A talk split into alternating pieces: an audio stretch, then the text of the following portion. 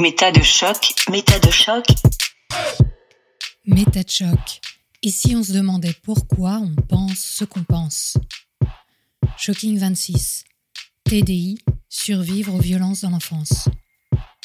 Reprenons le cours de ma conversation avec Maïlé Onfray. Dans le chapitre précédent, nous apprenions que le couple fondateur de la communauté nouvelle catholique dans laquelle elle a été élevée lui a imposé de se marier avec leur fils. Une étape décisive qui scelle sa mise sous emprise à l'âge adulte et la perpétuation ad nauseam des violences dont elle est victime depuis sa naissance. Mais les êtres humains sont complexes et leur processus cognitif plein de surprises. Aujourd'hui, mon invité nous raconte le parcours semé d'embûches qui lui a permis de sortir la tête de l'eau. Car oui, au bout du tunnel, il y a un rayon de lumière que la métacognition, la réflexion sur nos propres pensées, va lui permettre de toucher dans une quête de connaissance d'elle-même et de guérison. Attention, les propos qui suivent sont choquants. Chapitre 5 La puissance de l'autodétermination.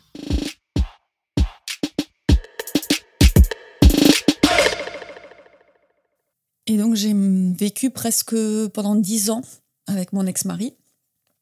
Au départ, la femme du gourou et le gourou nous ont installés chez eux. Donc je suis retournée en fait juste après mon mariage euh, dans la maison où, euh, là où ils me violaient dans la salle moquette.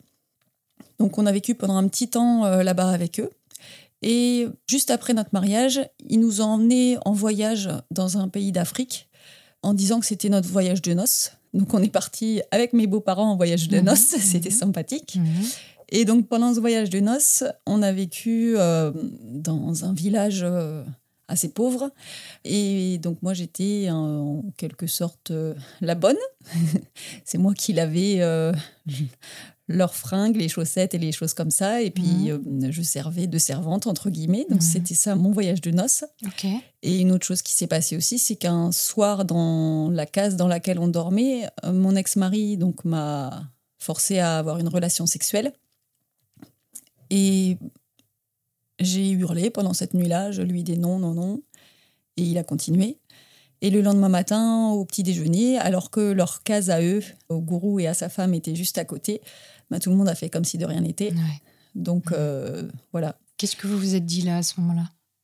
Euh, bah, Déjà au moment où ils avaient décidé de m'interdire d'être avec le garçon dont j'étais amoureux et de me mettre avec euh, leur fils, tout s'est éteint. Tout espoir s'est éteint. Je ne pourrais jamais m'enfuir, jamais leur échapper. Mmh. C'est comme s'ils m'avaient mis un coup de massue et que ça avait cassé toute tentative de ma part de pouvoir un jour m'échapper et m'en sortir. Et il m'a fallu dix ans pour réussir à faire tout un cheminement, à accepter encore beaucoup de violence pendant ces dix années euh, de mariage avec mon ex-mari, de la violence euh, verbale, de la violence sexuelle, de la violence euh, psychologique, tout ça. Tout un contrôle, enfin, euh, il m'a pas frappé jamais, mais par contre, euh, il passait son temps en fait à me dénigrer, à me dire que j'étais bête. Dès que j'essayais de parler ou de dire quoi que ce soit, il me disait que j'étais euh, incapable de réfléchir. Enfin, il répétait des choses que son père et sa mère avaient implantées depuis très très mmh. longtemps euh, dans leur discours. Donc, mmh. lui, il faisait que enfoncer le clou, mais en étant mon mari, quoi. Mmh. Et ça a perduré comme ça pendant dix ans. Mais justement, quand vous entendiez ça, vu toute l'éducation que vous avez reçue, pour vous, c'était quelque chose de normal? Oui, Ouais, ouais. Et la femme du gourou continuait son emprise sur moi où elle venait très très régulièrement me voir et elle me donnait des conseils. Elle m'a par exemple euh, conseillé un livre pour contenter son fils sexuellement. Quoi faire, quelle position prendre et elle m'expliquait quels gestes je devais faire. Oui, donc il y a une sorte de banalisation de cette violence extrême qui se poursuit finalement. Oui. Effectivement, on n'en sort pas. Vous n'en sortez pas. Non, non, non, non. Je parvenais pas du tout à m'en sortir. Et même si j'avais vu euh, la façon dont le garçon dont j'étais amoureuse me traitait était quand même différente. Il était bienveillant et il a vraiment pris énormément de temps pour qu'on discute, qu'on se connaisse. Il respectait euh, mes goûts, euh, mes rêves, mes envies, tout ça. Et puis il voyait des qualités en moi. Il cherchait pas à me forcer. On n'a pas eu de relation sexuelle. Il a été vraiment quelqu'un de très très bienveillant. Donc du coup, j'avais eu des petits prémices de ça. Oui. Mais euh, cette interdiction et le fait qu'ils me mettent avec leur fils, euh, ça avait été comme un coup de massue qui faisait que hmm. tout espoir était vain, en fait. Justement, alors, qu'est-ce qui a fait qu'à un moment donné, vous avez décidé de partir? Il y a eu un détonateur? Il y a eu quelque chose qui s'est produit? Aujourd'hui encore, je me dis, mais pourquoi est-ce que cette partie dissociative-là s'est activée d'un coup? Ça, euh, j'ai encore du mal à bien comprendre pourquoi d'un coup ça s'est déclenché à ce moment-là. Il y a eu plusieurs petites choses en fait.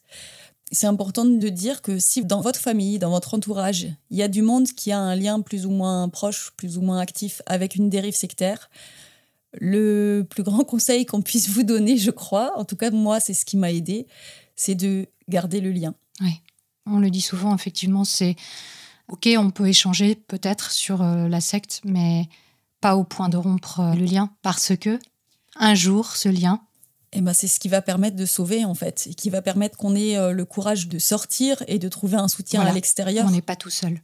Mm. Mm.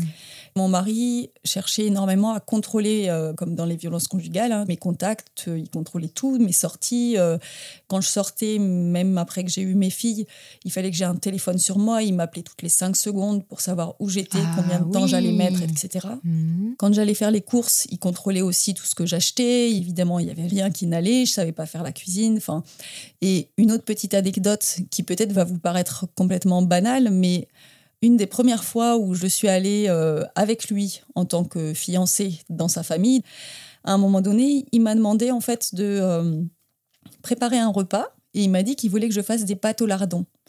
Mais moi, je ne savais pas cuisiner des pâtes au lardon. Pourtant, dans la secte, j'avais appris à cuisiner. Mais les lardons, c'est un luxe. Hein. Pour euh, 100 personnes, on ne peut pas avoir euh, Mhm. 50 boîtes de lardons. Ça coûte beaucoup trop cher. Mhm. Donc, euh, moi, ce que j'ai fait, c'est que j'ai mis les lardons dans l'eau avec les pâtes. Et puis, j'ai fait cuire euh, les pâtes au lardon euh, comme ça dans la flotte. Et mon ex-mari et le gourou se sont beaucoup moqués de moi en disant que je ne savais même pas cuisiner quelque chose d'aussi basique. Mais c'est parce que eux avaient ce privilège-là et pas moi. hein. Dans la secte, nous, on n'avait jamais mangé de pâtes au lardon. Eux avaient accès à la télévision. Dans la secte, moi, j'ai pas grandi avec la télévision. Et oui. Eux ont eu Canal+, ils avaient euh, des dessins animés, des choses comme ça. Nous, non, c'était contrôlé et interdit. Mhm. Et euh, quand on était adolescent, le gourou, ça arrivait euh, qu'il nous emmène de temps à autre en sortie euh, voir des films au cinéma, mais c'était un grand privilège et un moment où il en profitait à chaque fois pour boire un verre d'alcool. Sauf que l'alcool était interdit dans la secte. Oui, quand on lit le livre du règlement de la communauté, il y a des chapitres pour chaque chose. Les livres, la télévision, euh, les cassettes, Oui. tout est réglementé. Et effectivement, quand on voit ce qu'il faisait lui, il avait des passes droits et il faisait ce qu'il voulait. C'est clair. Donc, un petit peu après mon mariage, ma sœur, ma sœur aînée, est sortie de la secte et avec d'autres membres, en fait, ils ont commencé à dire qu'il y avait des dysfonctionnements. D'accord. Elle a commencé à prendre parti là-dedans et essayer de dénoncer un peu auprès des évêques et autres euh, ce qui se passait. Mhm. Et donc moi, j'étais euh, complètement piégée dans mon couple avec ma belle famille. Et eux me demandaient de choisir mon camp entre ma famille, ma sœur, quoi. Un petit peu plus tard, mes parents aussi, parce qu'eux, ils ont commencé à dénoncer un petit peu sans vraiment partir de la secte.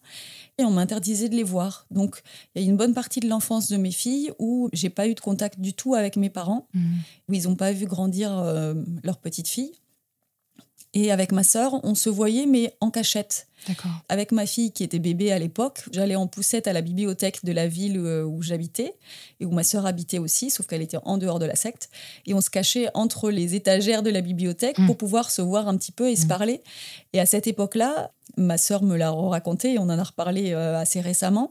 Mais elle évitait à tout prix d'aborder tous Ouais. les sujets qui fâchent. En fait, elle faisait tout pour garder ce génial, c'est génial. Ça, ça m'a beaucoup aidé. Mm. Et même si je ne m'épanchais pas sur les violences que je subissais et la souffrance que j'éprouvais, d'avoir ce soutien et cet amour qu'elle me montrait et cette attention euh, en dehors, ça me faisait vraiment des bouffées d'oxygène, en fait, qui m'ont permis de tenir un peu et puis de petit à petit préparer le terrain. Et une autre chose aussi qui a été importante, c'est que la femme du gourou était très intéressée par une formation, la formation Montessori. C'est une méthode d'éducation euh, pour euh, aider les enfants dans leur apprentissage. Elle voulait absolument utiliser cette méthode qui était déjà à l'époque très à la mode pour l'utiliser dans la secte, pour des écoles qu'elle voulait créer en fait. Ah oui. Donc, Ça, c'est euh, le pas d'après pour une secte, c'est créer des écoles. Ouais. Mm. Donc elle m'a demandé de faire la formation parce qu'elle voulait avoir les classeurs de formation. Donc j'ai fait la formation Montessori pour euh, la tranche d'âge 3 à 6 ans Mhm. et j'ai fait aussi la formation des 6 à 12 ans. Oui. Et un petit électrochoc que j'ai eu pendant ma formation de 3 à 6 ans, c'est que je me souviens que ma formatrice, quand elle avait euh, édité mon diplôme, elle m'avait demandé à quel nom elle devait le mettre, si elle devait le mettre à mon nom de femme mariée ou à mon nom de naissance. Et moi, je, bah, je lui avais dit, mais à mon nom de femme mariée, ça m'avait choqué en fait. Mhm.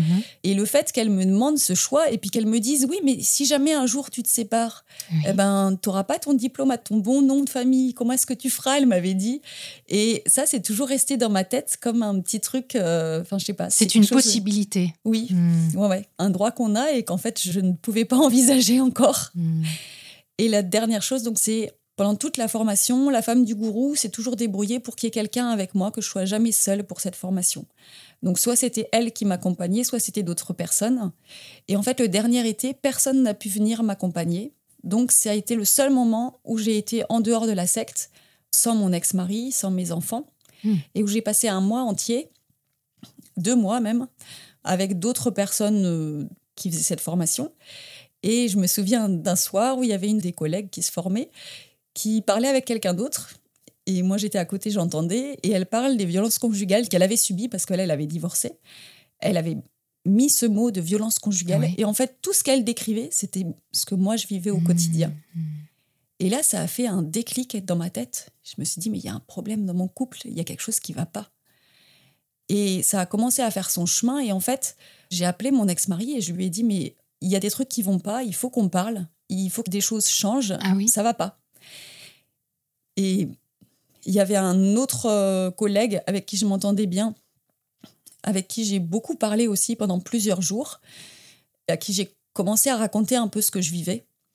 J'avais déjà fait euh, deux fausses couches précédemment et je lui avais dit que je pense que c'était une partie dissociative qui était venue et qui disait son désespoir, mais que euh, tout ce que j'attendais, moi maintenant, c'était de retomber enceinte et de crever, quoi. Que j'allais finir par en crever et Ah. puis que je m'en fichais. Ah. Je lui avais sorti un truc comme ça et ça l'avait énormément choqué. Heureusement d'ailleurs. Pour une fois, ça a été une personne qui a réagi, quoi, qui Mhm. m'a dit Mais non, ça va pas là, il y a un problème, il faut que tu trouves de l'aide. Mhm. Donc il a commencé à essayer de me secouer un peu et à me mettre verbalement des coups de pied au derrière et à me dire qu'il fallait que je change les choses. Et hum, j'ai rediscuté avec mon ex-mari au téléphone et lui est parti en colère pas possible. Et euh, il a commencé à dire Ouais, tu me trompes avec ce garçon, c'est pas possible, il se passe quelque chose. Alors que c'était absolument pas le cas. hein. Mhm. J'avais euh, pas du tout euh, de relation extra-conjugale. Et du coup, il m'a dit Bon, tu as le droit de passer ton diplôme, mais une fois que tu as passé ton diplôme, tu prends l'avion, tu reviens immédiatement, tu rentres, et tant pis pour la remise des diplômes et les félicitations, tout ça, t'as pas besoin d'y assister, tu rentres immédiatement. Et donc, j'ai passé la nuit, même à- juste après avoir eu cette conversation avec lui, à marcher toute la nuit dans ma chambre, mes valises faites, j'étais prête en fait à partir, même sans passer mon diplôme en fait, À partir repartir chez lui, à- Mhm. enfin chez nous, je veux dire, à Mhm. rentrer. Mhm. J'avais vraiment l'impression euh, d'avoir fait quelque chose de mal. euh, Enfin, il fallait absolument que je rentre. Et finalement, il m'a donc laissé passer euh, mon diplôme. Je l'ai fait, je l'ai eu. Et je suis rentrée immédiatement. Et quand je suis rentrée, il m'attendait euh, dans une voiture avec mes filles qui étaient dedans et deux de ses frères qui étaient là. Moi, je venais de passer deux mois à travailler comme une folle pour réussir à avoir mon examen. J'étais épuisée. Et il m'a demandé à mes filles et moi de rester dans la voiture pendant toute l'après-midi. Et lui, il est parti avec ses frères dans un magasin de bricolage parce qu'il Mhm. avait des courses à faire. Et on a attendu pendant, euh, je sais plus, 4 heures, je crois, dans la voiture. Il était vraiment très, très en colère. Il m'avait dit, tu ne sors pas, tu ne bouges pas, et les filles non plus. Et du coup, on est resté comme ça pendant 4 heures à attendre Mhm. qu'ils reviennent. Quand ils sont revenus, on est rentré chez moi. Et là, il y avait euh, deux mois de bordel, de vaisselle sale, de linge sale qui m'attendaient Ah non. Eux qui se mettent sur le canapé et qui réclament des bières. Lui, il buvait beaucoup. Il passait son temps à boire. Et du coup, euh, bah, j'ai passé mon temps à faire le ménage, à m'occuper de mes filles et puis à les servir eux. Mhm. Donc ça a duré comme ça pendant euh, deux semaines, je crois. Et donc à l'époque, je travaillais dans une école Montessori, dans laquelle donc j'avais une classe de 3 à 6 ans. Et lui travaillait aussi dans cette école. Il avait la classe de CP. Et puis un jour, il y a eu un déclic. Mais d'un coup, je suis sortie dans le champ juste à côté. J'ai pris mon téléphone, j'ai appelé un des collègues de formation. Je lui ai dit Est-ce que tu sais où est-ce que je peux postuler pour changer de travail? Là, tout de suite, il me faut quelque chose. il m'a rappelé, il y avait un poste qui était libre dans une école Montessori ailleurs dans une autre région. Et du coup, dans la foulée, je les ai rappelés, je leur ai dit, je prends le poste. Mhm. J'ai même pas discuté les conditions de Mhm. travail, quoi que Mhm. ce soit. J'ai Mhm. dit, je suis là. J'arrive, je fais mon préavis, je viens. Et le soir même, j'ai annoncé à mon ex-mari que je le quittais et que je partais. Et à partir de ce moment-là, tout ce que j'avais en tête, tout ce qui était euh, comme sensation dans mon corps ou quoi que ce soit, c'était je pars, point barre. J'étouffe, j'en peux plus, je vais crever. C'est soit je reste et je meurs, soit je pars et je vis. Mhm. C'était un avant et un après, en fait. Par rapport à toute cette histoire qu'on vient de retracer, cette longue histoire de souffrance, d'épreuves, est-ce que vous pouvez nous dire aujourd'hui les parties que vous identifiez en vous et qui font référence à certains moments de votre vie? Pour essayer de vous mettre un peu un panel des parties dissociatives euh, que je peux avoir à l'intérieur. Je vous ai donné déjà quelques exemples euh, jusqu'à maintenant, mais j'ai des parties contrôle qui vont essayer vraiment de gérer les choses. Par exemple, ces parties contrôle, elles ont pu intervenir à plusieurs moments dans ma vie. Je pense que c'est celles qui ont mis un terme à ma relation avec l'Africain avec lequel le gourou voulait me mettre.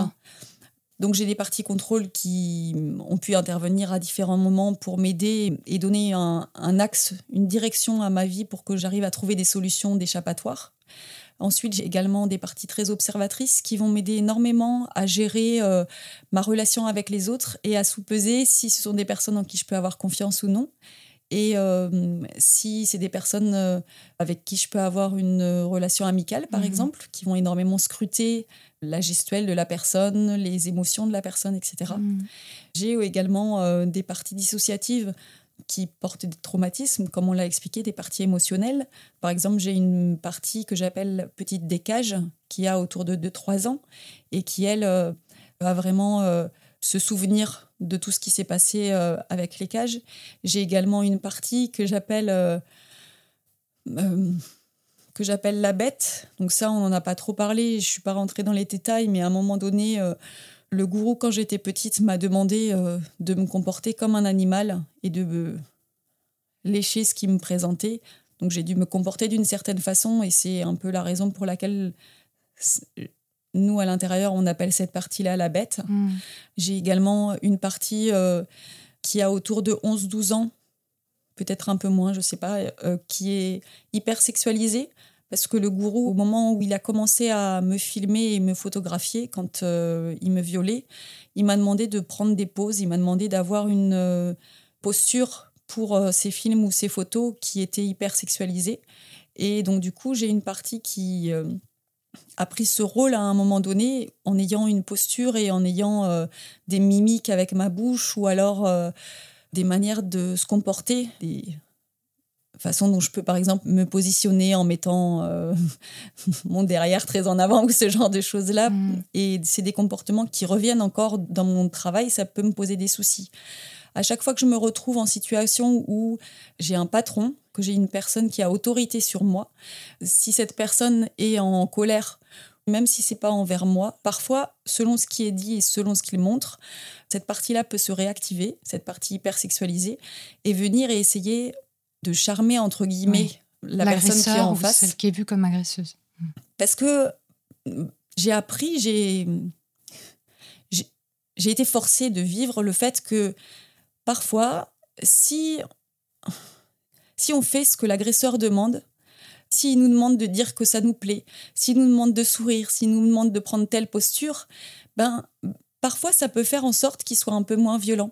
Parce que si on s'oppose, si on lui dit non, si on refuse, il peut être encore plus violent. Il Mhm. peut encore plus nous rapprocher de la Mhm. mort. Mhm. Alors que si on rentre dans son jeu, si euh, on accepte de faire semblant de se plier, ben ça peut nous sauver. Donc c'est une partie qui porte ça. Alors c'est très difficile pour moi de lui laisser de la place et de vivre ça dans mon présent, parce que des fois ça me pose des soucis. hein. Ça peut me, me- me remettre dans des situations compliquées, parce que je contrôle pas Bien ça, sûr, bien sûr. mais ça m'a sauvée. Mhm. Après, j'ai d'autres parties dissociatives dont, par exemple, euh, la petite avec l'histoire dont je vous parlais, euh, de la vision des trois bergers de Fatima. De Dieu qui peut foudroyer et venir me tuer. Ça, c'est des parties aussi qui portent des croyances religieuses Mhm. qui ne sont plus adaptées à mon présent, mais qui peuvent encore émerger parfois. Je peux avoir des comportements où je vais être vraiment euh, dans ces fausses croyances euh, et ces fausses actions qui vont diriger ma vie, entre guillemets, pendant un temps, le temps Mhm. où elles sont réactivées. A contrario, j'ai des parties aussi qui ont appris à être euh, dans un comportement défensif, qui peuvent être un petit peu critiques ou sarcastiques. Donc, il m'arrivait euh, au travail, à certains moments, des parties peuvent émerger et venir parler. Donc, je les entends dans ma tête. Mon patron me dit quelque chose euh, et elles, elles vont critiquer ce qu'il dit. Par exemple, il m'explique le fonctionnement d'une machine ou une tâche que j'ai à faire et elle va venir et elle va raconter n'importe quoi, faire des blagues ou alors dire euh, mais il est chiant celui-là, il dit n'importe quoi, il me saoule. C'est comme s'il y avait une vraie personne qui était là, la bouche collée à votre oreille Mhm. et qui passe son temps à parler en fait. Mhm, mhm. Et c'est très très dur d'arriver à entendre ce qui se passe dans la réalité Et entre oui, guillemets et oui. et rester concentré là-dessus parce qu'il y a une espèce de brouhaha comme ça et on entend beaucoup plus évidemment les voix intérieures donc les voix des parties dissociatives et souvent ça prend le pas dessus mais c'est à un point où j'ai un potin mais incroyable dans la tête Mhm. et souvent, en fait, je suis obligée de m'endormir en ayant un casque sur les oreilles, donc des écouteurs, je les mets à fond et je me mets un film, souvent un film euh, avec beaucoup de boucans, donc plutôt des trucs d'action genre euh, d'action, voilà, Mhm. avec beaucoup de cris et de trucs Ah comme ça. ouais. Et je suis obligée de me mettre ça dans les oreilles. Il y a un brouhaha de plus qui se rajoute et pour que j'arrive à arrêter ces ruminations et ces pensées, quoi. Parce que sinon, c'est impossible de m'endormir. Bon, ça peut être sympa parfois, il peut y avoir des trucs rigolos. hein. Par exemple, j'ai une partie assez petite qui aime beaucoup chanter et qui n'aime pas du tout aller travailler. Donc, il m'arrive très très souvent le matin de partir au travail, d'être dans la voiture et d'entendre dans ma tête une chanson du style Travailler c'est trop dur, euh, et voler c'est pas beau. Enfin voilà, ce genre de truc-là où je ne veux pas travailler ou, ou alors des parties qui pleurent dans ma tête parce qu'elles n'ont pas envie d'aller au travail. Mhm. Et donc, c'est juste atroce, quoi. Ouais. Et ce qui est rigolo, c'est que une fois que je suis à mon travail et que je passe la porte de mon bureau, par exemple, pouf, elles s'en vont et c'est d'autres parties qui viennent. Ouais. Et le soir, je sors du travail, hop, elles sont là et elles recommencent à pleurer. Et c'était nul et pourquoi Ouais. tu nous écoutes pas Et voilà quoi. Mhm.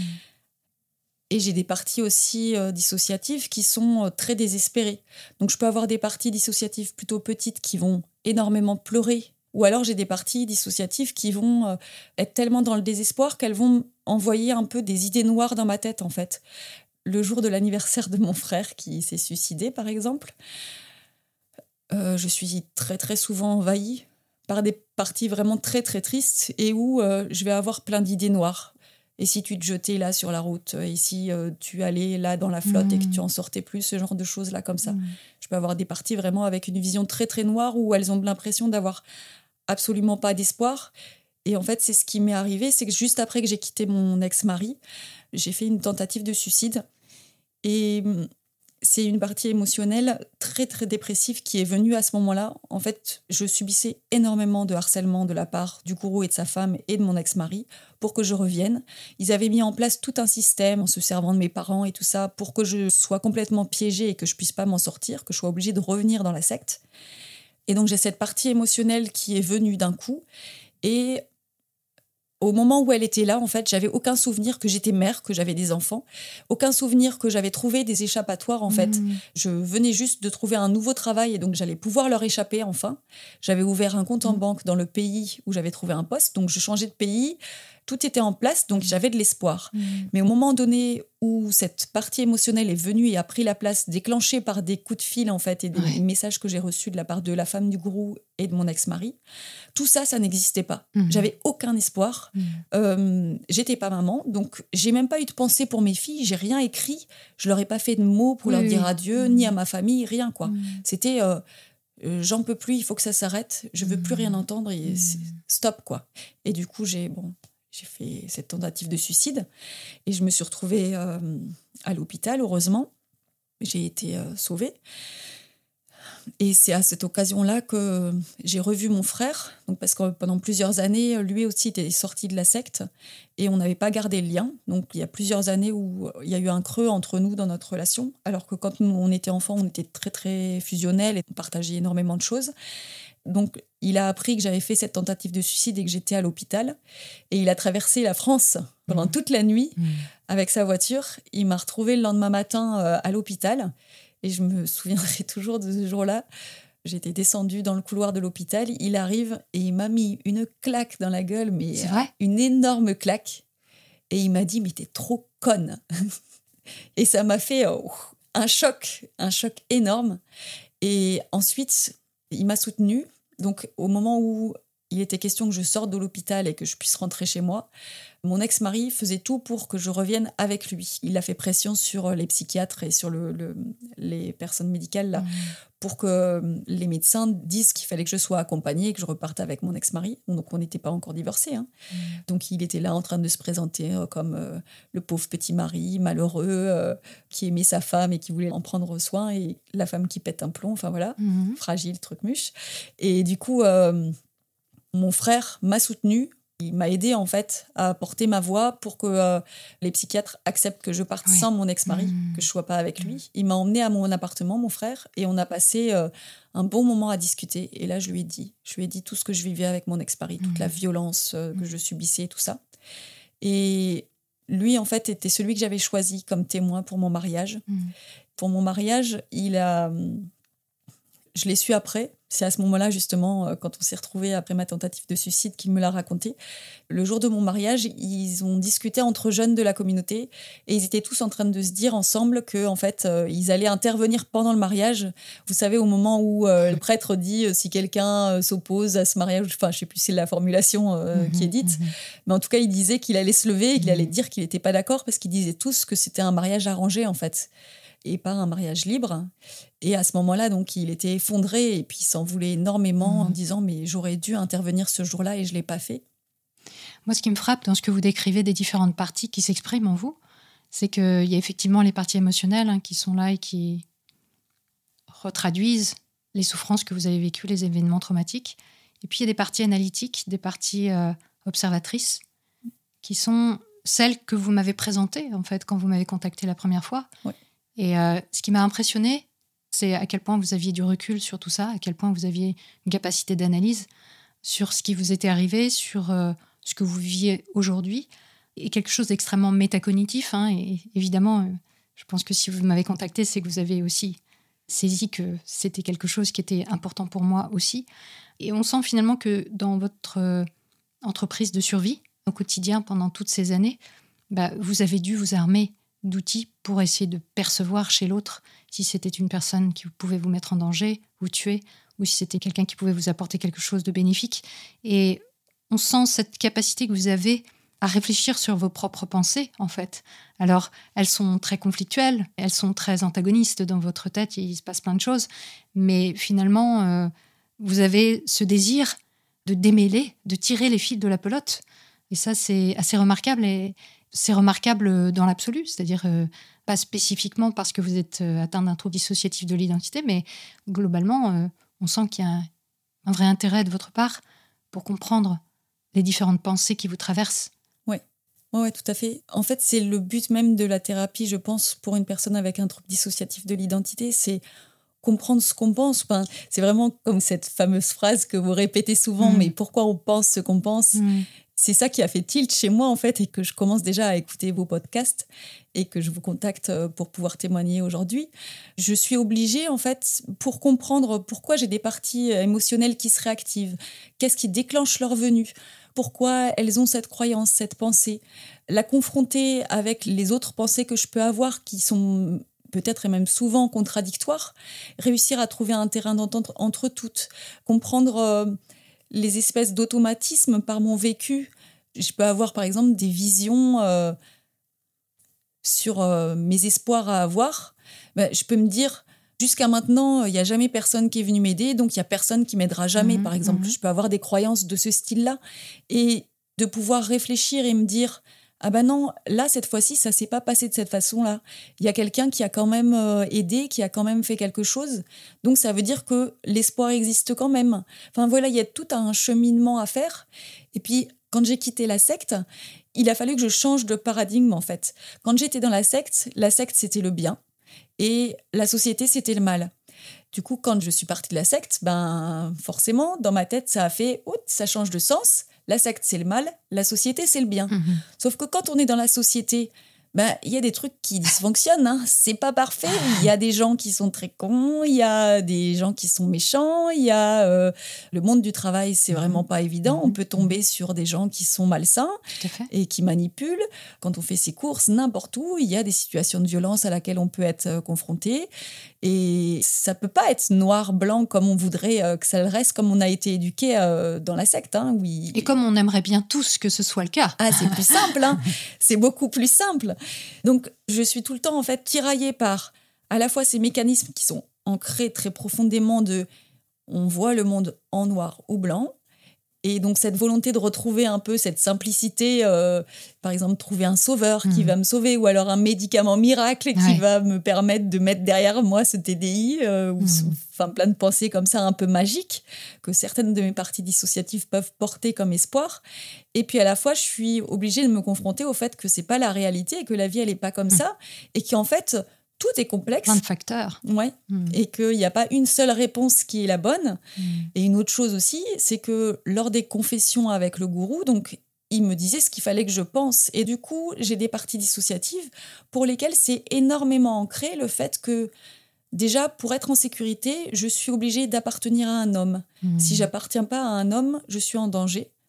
Et puis, il faut aussi donc que cet homme me dise ce qu'il faut que je fasse, parce que Mhm. je ne peux pas prendre de décision sans lui. Mhm. J'ai certaines parties dissociatives qui portent vraiment ces trucs-là et qui en sont persuadées, mais du coup, dans mon quotidien, c'est vraiment très compliqué, parce que dans mes relations avec euh, mes copains, il y a toujours eu cette dimension-là où même si euh, je m'entendais pas avec la personne avec laquelle j'étais et que finalement je voulais me séparer, mais il y avait toujours cette terreur-là de ces Mhm. parties-là qui s'opposaient à cette Mhm. séparation parce que pour elles, quitter ce mec, c'était la mort. Donc du coup, Mhm. j'ai eu dans mes relations intimes avec les hommes toujours des relations très très compliquées et où euh, j'arrivais pas, à- un peu comme les femmes victimes de violences Oui, qui oui. peuvent revenir C'est clair. avec la, la c'est le, personne le schéma et- d'emprise, en fait, hein, tout simplement. C'est le conflit intérieur, qu'on ait un TDI ou qu'on n'en ait pas. euh, il est effectivement très présent chez les personnes victimes d'abus et bien entendu de viol. Et moi, la particularité, c'est que c'est des parties dissociatives qui portent ça. Et donc, il y a une espèce de bagarre comme ça, euh, très cloisonnée et par vague, par phase, quoi. Mhm. Et en sortant de la secte, ces parties dissociatives, est-ce qu'elles ont eu des comportements différents? Est-ce qu'il y a eu un changement intérieur fort par le fait d'avoir posé cet acte? Alors, un acte apparemment très conscient et très volontaire, mais par rapport à votre système intérieur, est-ce que ça a eu des répercussions? Alors, en quittant la secte, j'ai eu un blackout complet.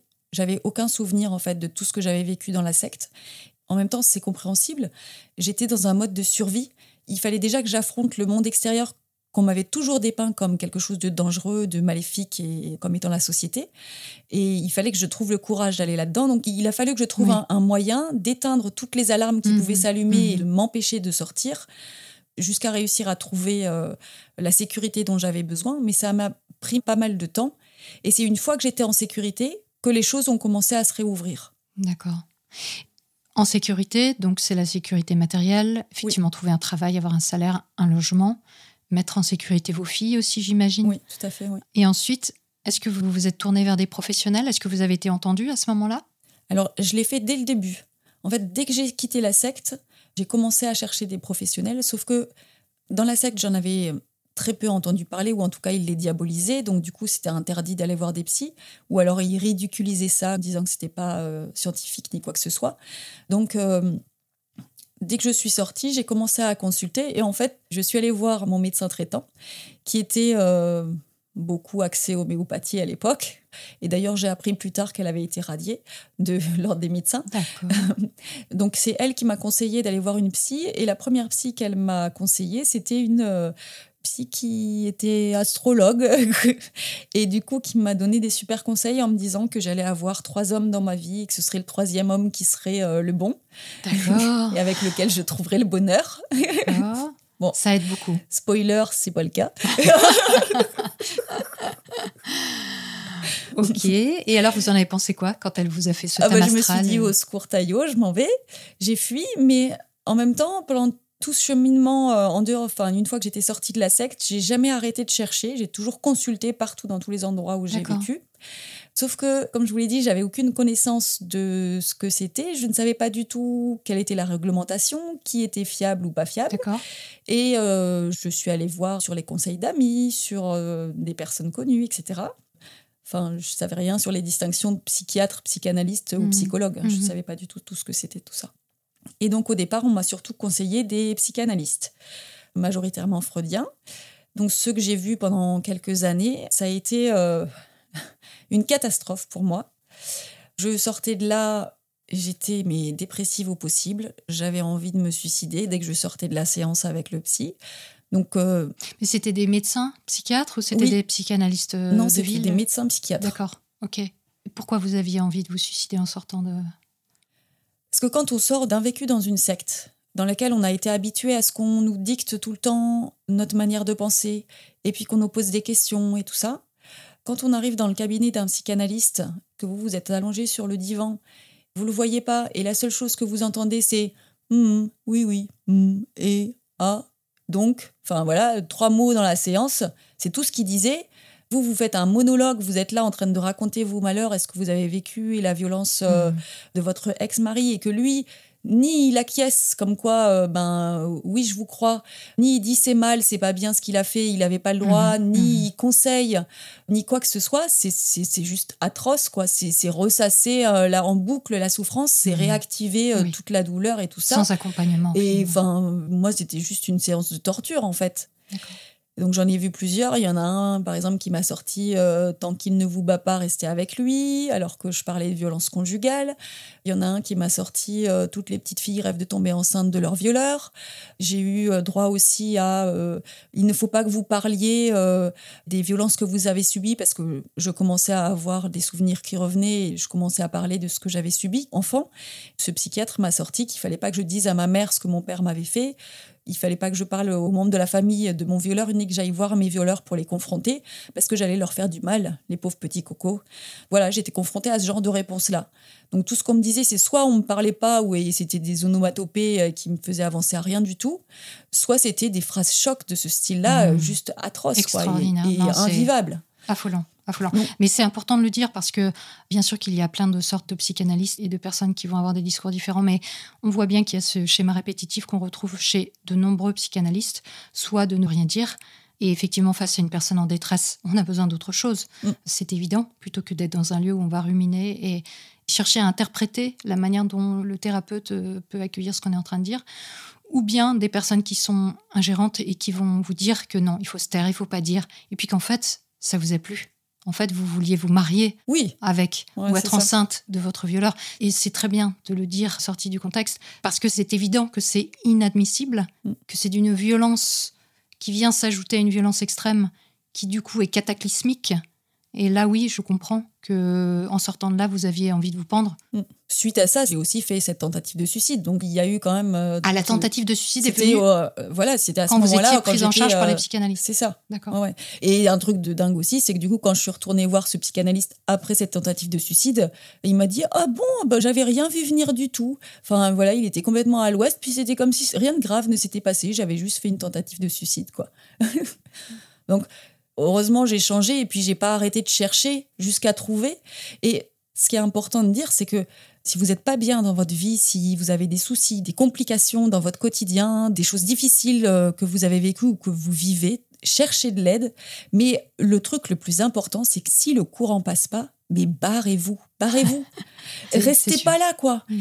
Il peut y avoir des personnes qui ont un diplôme, mais génial, et des trucs très, très officiels, très reconnus. Il peut y avoir des personnes, je sais pas moi, qui sont diplômées TCC, donc technique cognitivo-comportementale. C'est une des techniques de thérapie euh, qui a des preuves scientifiques euh, assez fournies de son efficacité. Et ça veut pas dire pour autant que ce soit une personne qui va pas faire n'importe quoi. hein. Bien sûr. Et puis qui peuvent euh, faire des dégâts, mais catastrophiques. Oui, ou même un directeur de clinique hein, qui va avoir une aura ou un professeur d'université, ça ne veut pas forcément Ouais. dire que effectivement il est compétent et qu'il fait des choses euh, Et, qui et sont bonnes pour ses patients. Tout à fait. Et pour moi, ce qui est important, et c'est pour ça aussi que j'ai ce suivi avec plusieurs psychiatres et psychologues, c'est que pour moi, c'est vraiment essentiel.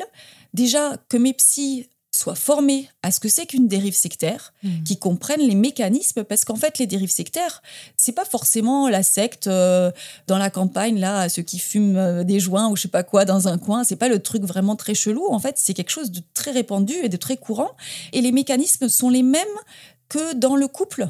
Un couple dysfonctionnant, il va y avoir une forme d'emprise, de Absolument, manipulation, oui. avec des cycles un peu de violence et de charme et de tout ça là. Mais dans la secte, ça va être la même chose, sauf que ça va être le love bombing où on va euh, vraiment euh, bombarder la personne d'amour et puis lui dire que le monde est beau, qu'elle est parfaite et qu'elle est merveilleuse. Et puis après, petit à petit, euh, exiger d'elle qu'elle travaille plus, qu'elle dorme moins et Mhm, qu'elle se mhm. donne plus, etc. C'est à peu près la même chose qui se passe dans toutes ces situations, dans les situations de violence, d'inceste. Ce sont les euh, mêmes de- mécaniques, mais avec effectivement des circonstances ou des manifestations qui peuvent être euh, variées. Ouais. Mais c'est la même mécanique mentale. Oui, tout à fait. Donc, il faut que les psys ils se forment à ça parce que euh, c'est essentiel à savoir. Ouais. Pour oui, c'est-à-dire que là, dans votre cas, les personnes n'ont pas identifié l'emprise mentale, Mm. n'ont pas identifié la violence que vous communiquez quand même de manière relativement claire. Oui. Ils n'ont pas pris en compte. Et encore moins, bien sûr, le trouble dissociatif de l'identité. Et puis, l'autre point important, c'est que quand on grandit dans une dérive sectaire et qu'on se construit avec ça, on ne sait pas que c'est une dérive sectaire. Et s'il y a personne, si on rencontre jamais personne Mm. qui nous dit Euh, ça, c'est secte, ça. Mm. Ça, ça va pas, ça. Ça, ça devrait pas exister. Ça, il n'avait pas le droit. Si personne ne nous le dit, comment est-ce qu'on peut euh, analyser ce qu'on a vécu et prendre du recul Mhm. et s'autoriser à avoir euh, le droit de se dire, ben non, il pouvait pas faire ça. Et j'ai des droits, j'ai le droit euh, de demander des comptes à la justice pour qu'elle m'aide à remettre les choses à l'endroit. Enfin, voilà.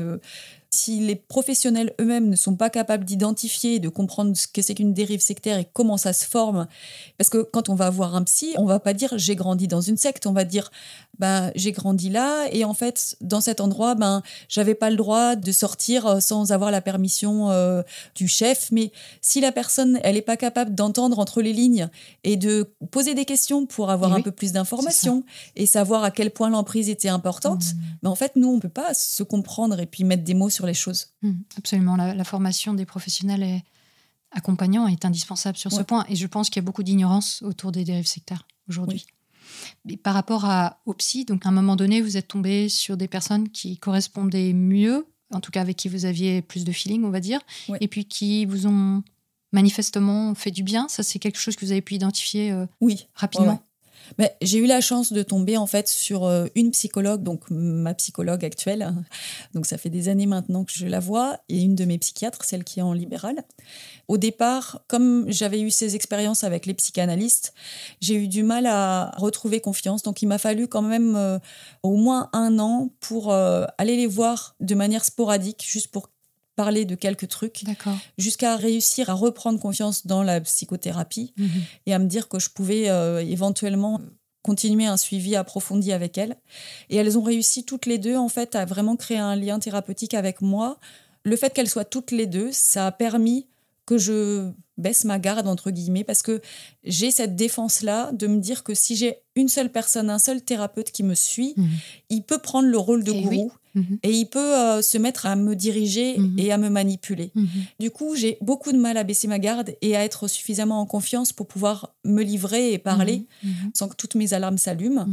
Et le fait d'avoir comme ça deux personnes qui me suivent, ça me permettait vraiment de, voilà, de me dire que ben, à l'une, je pouvais parler de ce que faisait l'autre qui me gênait. Oui.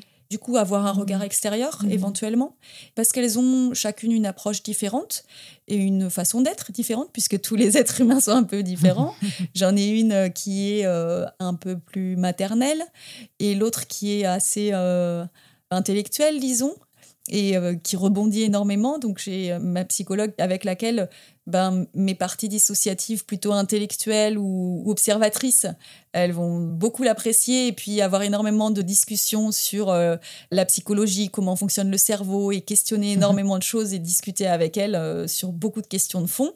Et puis avec ma psychiatre, ça va être plus des parties petites, par exemple, qui vont venir un peu chercher euh, des questionnements et puis euh, expliquer ce qu'elles ont vécu et chercher un réconfort un petit peu, enfin le fait qu'elles ne nient pas ce que j'avais vécu et ce que je je disais, qu'elle Mhm. accueillait ma parole avec bienveillance, qu'elle remettait les choses à l'endroit, qu'elle redisait les bons termes. Tout ça, ça faisait vraiment beaucoup de bien. Donc, je recevais en fait des choses différentes et complémentaires Mhm. et qui aidaient hein, euh, plusieurs de mes parties à évoluer en fait.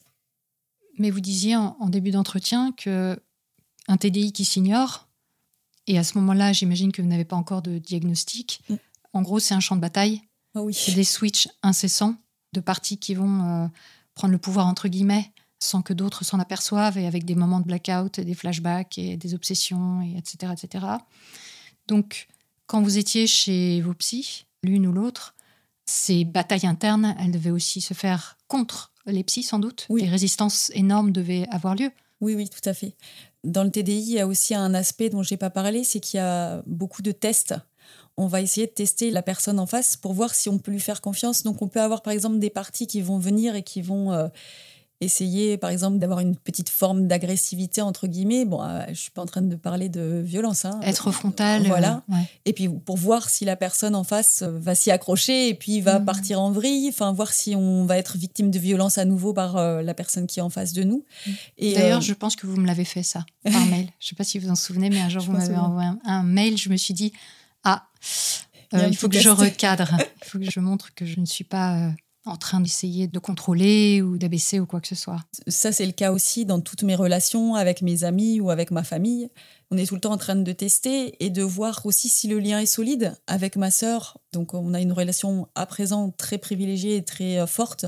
Et c'est une personne vraiment ressource et soutien euh, au quotidien pour moi. Et j'en profite pour la remercier et dire que je l'aime. Mais euh, avec elle, ouais, qu'est-ce que j'ai pu la tester et voir si ce lien y tenait, justement. Si je la poussais un petit peu à bout, est-ce qu'elle allait pas en avoir marre et m'abandonner? Enfin, Mhm. euh, Et c'est grâce à ces petits tests qui se font euh, au fur et à mesure qu'on voit qu'on peut faire confiance. On voit que le lien, malgré tout, reste. Et hum, de tester aussi, de voir si la personne elle est capable de comprendre que des fois on est en prise avec des grosses luttes internes, mais ça c'est valable pour n'importe qui. Une personne qui vient vers vous et qui vous dit euh, j'ai besoin de parler, est-ce que je peux te parler? Ben, En fait, tout ce qu'il veut c'est qu'on l'écoute Oui. et qu'on lui dise qu'on est là, Mhm. qu'on lui dise qu'on comprend et qu'on le soutienne. Mais il n'a pas besoin qu'on lui dise ah bah, il faut que tu fasses ci dans ta vie et puis ça et ça ira mieux et tout sera parfait quoi. Disons, ça dépend des moments. Il y a des moments où on a juste besoin d'écoute et puis d'autres moments où on a besoin d'un échange euh, avec Oui. de, la, de la réflexion et des stratégies, et des choses comme ça. Mais oui, Mais dans ces cas-là, je pense que c'est explicitement demandé. voilà. Et donc, il peut m'arriver comme ça d'avoir des moments où euh, j'ai des parties dissociatives qui peuvent euh, chercher un sauveur ou une sauveuse et qui peuvent euh, s'accrocher comme ça. Donc, par exemple, dans mon travail, il peut m'arriver d'avoir des parties dissociatives petites qui émergent et puis qui s'accrochent à mes patrons et en espérant qu'ils vont devenir mon papa et ma maman. Mmh. Mais sauf que j'ai 39 ans, je suis une grande fifille et, et j'ai pas besoin d'un papa et d'une maman. Et puis, c'est mon patron. Je peux avoir des désirs comme ça, mais très, très forts. hein. Et puis des comportements où je vais être là comme ça, très très affectueuse, alors que c'est pas un comportement Eh approprié avec sûr, son patron et sa sûr. patronne, quoi. bien sûr. Et hum, pour vous donner d'autres exemples, dans ma vie de couple que j'ai pu vivre, donc là je vais pas parler de ce que je vis actuellement euh, pour protéger mon couple et son intimité, mais euh, dans les relations euh, après avoir quitté la secte, j'ai revécu des situations de violence conjugale et euh, il est arrivé donc que je sois vraiment en prise à, à- avec. J'arrivais pas à me décider à quitter cet homme et à me protéger. À l'époque, j'avais déjà commencé le suivi avec ma psychologue et ma psychiatre. Et elles ont essayé, en fait, de m'aider à me protéger, à me mettre en sécurité et tout ça. Mais avec le trouble dissociatif de l'identité, c'est très dur d'aider une personne comme moi à sortir de ce genre de situation parce qu'il y a tout un travail en amont à faire, en fait. Vous pouvez pas juste nous dire là tu es en danger, là ce qu'il fait c'est pas bien. Par exemple, de nous montrer, euh, je sais pas si vous connaissez, mais le violentomètre, c'est une espèce d'échelle sur la relation de couple pour qu'on sache si une relation est saine ou si elle est malsaine ou très malsaine, dangereuse. Mmh. Et dans ces cas-là, il faut partir. Mhm. Et donc, du coup, sur cette petite échelle-là, il y a euh, tous les critères, entre guillemets, d'une relation saine. Donc, en gros, la confiance, euh, le respect, l'écoute, l'amour, machin. Et puis après, les choses qui peut-être posent problème, du style, euh, il vérifie mon téléphone et il contrôle tout, il contrôle mes habits, euh, il me crie dessus. Et puis après, il me tape, il me viole, tout ça, qui sont des choses inacceptables et pour lesquelles euh, il faut partir. Donc, même si on me montrait ça, en fait, j'avais beau intellectuellement, avec des parties intello ou adultes, me dire oui, bon, là ça va pas, je dois plus supporter ça, c'est pas possible. J'étais empêchée par Mhm. d'autres parties dissociatives, des parties plutôt émotionnelles, qui ont cette croyance ancrée, comme je le disais tout à l'heure, que je dois appartenir à un homme, que sans la protection d'un homme, je vais mourir, que je suis en danger, que je suis incapable de prendre des décisions, que je m'en sortirai jamais. Et donc, du coup, il y a tout un travail à faire avec ces parties-là pour qu'elles évoluent et qu'elles comprennent ben, que ce qu'on leur a appris était faux, leur montrer que jusqu'à maintenant, je me suis toujours débrouillée en fait. J'ai réussi à prendre soin de Mhm. mes filles. Il y a personne qui m'a dit ce qu'il fallait que je fasse. J'ai pris les décisions. Enfin, leur faire prendre conscience de plein de moments de ma vie Mhm. où euh, ce qu'elles disent et ce qu'elles croient n'est pas vrai en fait. Ouais. Et donc toute une évolution, tout un travail en thérapie, mais qui est très long pour faire évoluer et grandir toutes ces parties et modifier leurs fausses croyances, leurs Mhm. croyances ancrées qui ont été inculquées par les violeurs, par la secte, par toute cette enfance maltraitée en fait. Mhm. Et dans ces cas-là, est-ce que vous avez été tenté de quitter vos psys, justement, quand vous étiez en désaccord? C'est arrivé qu'il y ait des parties qui soient en colère et qui se disent que je voulais partir. Il y a eu des petits moments où j'ai eu des toutes petites coupures. Mais sinon, en règle générale, je pense que mes parties contrôle ont toujours fait en sorte que, euh, même s'il y en avait dedans qui n'étaient pas d'accord et qui Mhm. n'étaient pas contentes, elles savaient que c'était la solution pour m'aider, D'accord. qu'il fallait que je m'accroche, que je continue. Évidemment, la question que je me pose, et j'imagine que beaucoup de gens se la posent en vous écoutant, c'est vous êtes parti de la France. Votre mari de l'époque, vous étiez marié. Comment il a reçu le fait que vous partiez avec vos filles? Il l'a très mal pris. Et assez étrangement, alors que pendant tout notre mariage, il était très froid, très distant, et puis a jamais montré son affection, ni à me dire qu'il m'aimait, ni à me faire de cadeaux, même pour euh, Noël ou les anniversaires. Au moment où j'ai annoncé notre séparation, là j'ai été mais inondée euh, d'une espèce d'amour gluant euh, et très démonstratif, où il me faisait plein de cadeaux, il venait, il me disait qu'il m'aimait, il me faisait des grandes déclarations et machin, donc il m'a beaucoup harcelé au téléphone, à me dire reviens, je vais prendre soin de toi, je t'aime. Euh, Enfin, voilà, il m'a énormément poursuivi. Du coup, j'ai passé un temps avec ce travail un peu miraculeux que j'ai trouvé euh, juste au moment où je le quittais, mais ça n'a pas duré longtemps. J'ai juste passé quelques mois Ah, à travailler dans cette école, mais ça se passait très très mal. J'étais dans des conditions de travail euh, absolument euh, catastrophiques. J'avais dans ma classe des élèves qui étaient autistes, mais moi, je ne savais pas du tout m'occuper des enfants avec un trouble autistique.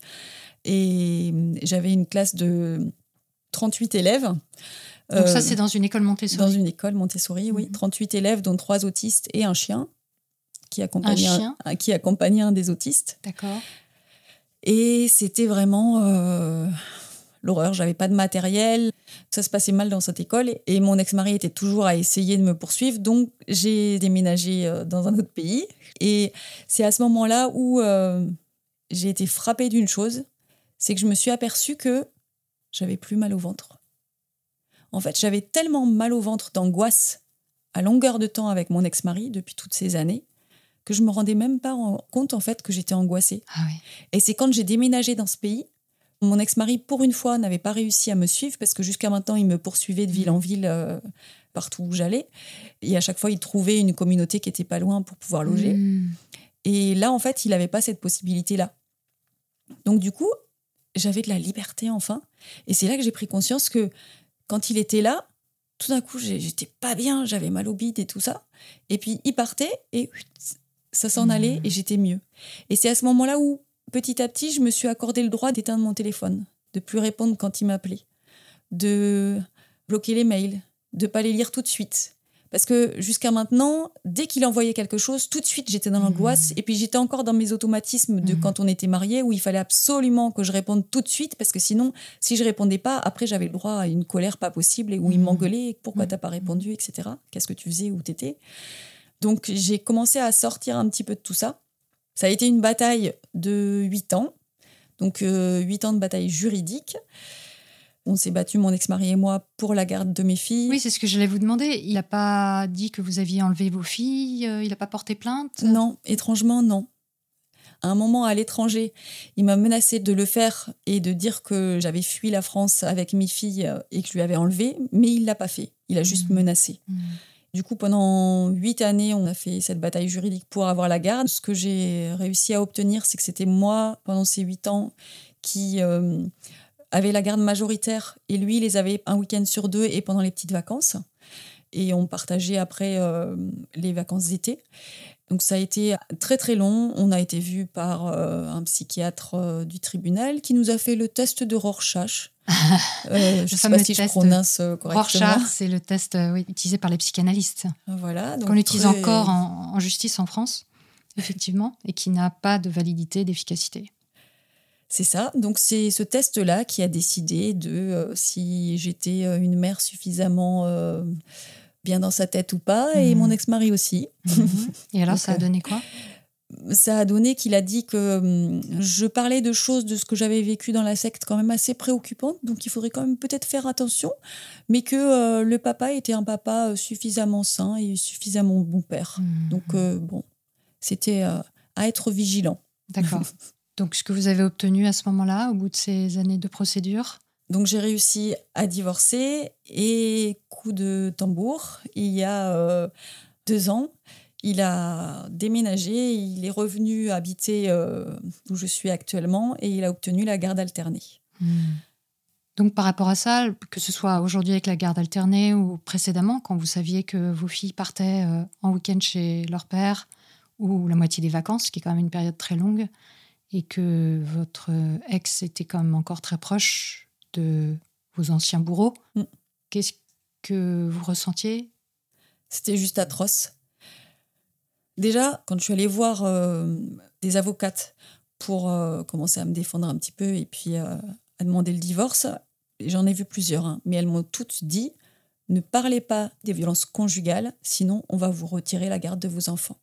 Donc d'entrée, c'est ce qu'on m'a dit. Mm. Et c'est ce que j'ai fait.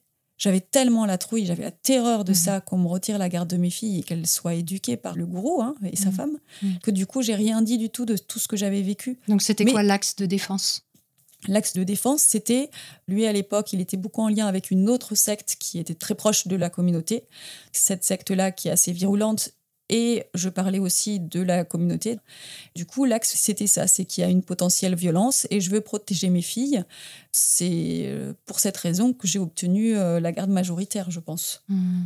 À l'époque. À l'époque, oui. Mmh. Mmh. Donc maintenant, on est en garde alternée. Mais au moment où j'avais la garde majoritaire, ce qui était vraiment atroce à vivre pour moi, c'est que, d'une part, imaginez, vous avez vécu des violences conjugales et il y a une espèce de menace qui plane au-dessus de votre tête. Vous n'avez pas le droit de revendiquer mmh. la justice pour ce que vous avez vécu. Il m'a quand même poussé jusqu'au suicide. Hein. C'était en lien avec le harcèlement qu'il m'a fait au téléphone et ils avaient mis en place tout un truc aussi avec ma famille hein, pour faire pression. Et j'ai pas été la seule. Hein. Il y a d'autres personnes qui ont été harcelées, des mmh. anciens de la secte, mmh. poussées au suicide par la femme du gourou qui les contactait en permanence.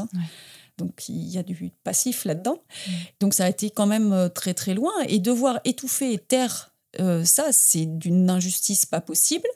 Et ensuite, imaginez que la chair de votre chair, vos enfants, ben, vous deviez les déposer un week-end sur deux mmh. euh, à l'homme qui a été tellement violent avec vous, ou alors euh, en sachant qu'il va les emmener euh, chez le gourou qui vous a violé.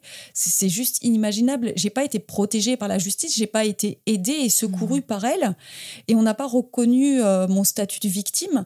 Et du coup, c'était tellement atroce à vivre pour moi, et j'avais pas le choix. Hein. C'était soit j'avalais et je continuais à avancer, donc j'étais obligée d'avoir recours à la dissociation soit euh, je rentrais en guerre, mais je perdais mes filles. Et dans tous les cas, c'était euh, catastrophique, quoi. Hmm. Donc, pour vous reparler un peu de l'amnésie dissociative qui peut avoir lieu dans le TDI, même à l'âge adulte, mais ça, c'est une période où mais j'avais un blackout complet. Je ne me souvenais pas des violences que j'avais vécues, violences conjugales, parce que c'était insupportable pour moi. Sinon, j'étais incapable de m'occuper de mes filles, tellement euh, tout ça, ça revenait, toute cette injustice. J'avais des bouffées de, de, de, rage, de désespoir, où je me disais, mais qu'est-ce que c'est que cette société, ce monde, personne ne veut m'entendre, et j'avais envie d'hurler tout ce que j'avais vécu. C'était beaucoup trop fort, beaucoup trop d'émotions. Et pour me protéger, ben, il y a eu un blackout. pendant plusieurs années, je me suis pas souvenu du tout ah. de tout ce qu'il m'avait fait. Hmm. Mais ça a une contrepartie aussi euh, dans l'autre sens, c'est que j'avais pas non plus de souvenir de l'enfance de mes filles. Des fois, mes filles, elles m'interrogeaient et elles me disaient Maman, tu te souviens, euh, quand est-ce que j'ai commencé à marcher À quel âge euh, Qu'est-ce que j'ai dit en premier comme mot? Et j'étais mais incapable de leur raconter la moindre anecdote. Et donc, vous vous disiez juste, ah, j'ai oublié cet événement, ou vous aviez conscience qu'il y avait un truc qui collait pas? À ce moment-là, je commençais à avoir suffisamment de recul pour me rendre compte des mécanismes, parce que au fil de toutes ces années, j'ai avancé aussi sur euh, la reconnaissance de mon trouble dissociatif de l'identité et sur ma compréhension de comment je fonctionnais. Donc petit à petit, j'ai compris le pourquoi de cette amnésie dissociative qui mhm, se mettait en mhm, place, qui était en mhm. fait une protection et un soulagement et aussi une façon de me permettre, ben, parce que c'est quand même intense d'être une maman euh, célibataire et de s'occuper de deux jeunes enfants. Ça prend beaucoup d'énergie, c'est épuisant. Et euh, quand on est euh, dans le cadre d'une garde partagée, où par exemple lui, il les avait un week-end sur deux, ben, dans ces cas-là, il y a un week-end où on peut souffler, on peut faire d'autres choses. Et il fallait que je sois maman parfaite, entre guillemets, les temps où elles étaient là. Et puis les week-ends, pour pas que je sois envahie par la terreur à l'idée qu'elles puissent euh, être emmenées par mon ex-mari chez le gourou, mhm, mhm. ou qu'elles vivent des violences, mhm. ou que je les protège pas suffisamment, ou ce genre de choses, pour ne pas être envahie par toute cette terreur-là, ou alors toute cette colère d'avoir tué euh, toute la douleur des souvenirs de ce qu'il m'avait fait. J'avais des blackouts, et c'était euh, des parties qui n'avaient pas conscience de tout ça, ou en tout cas qui faisaient comme si ça n'existait pas. Et c'est à ce moment-là où je vais commencer à m'autoriser à avoir des sorties avec des amis, à aller au cinéma et du coup à expérimenter des vécus que j'avais jamais fait en fait mm. de toute ma vie, mm. des expériences nouvelles.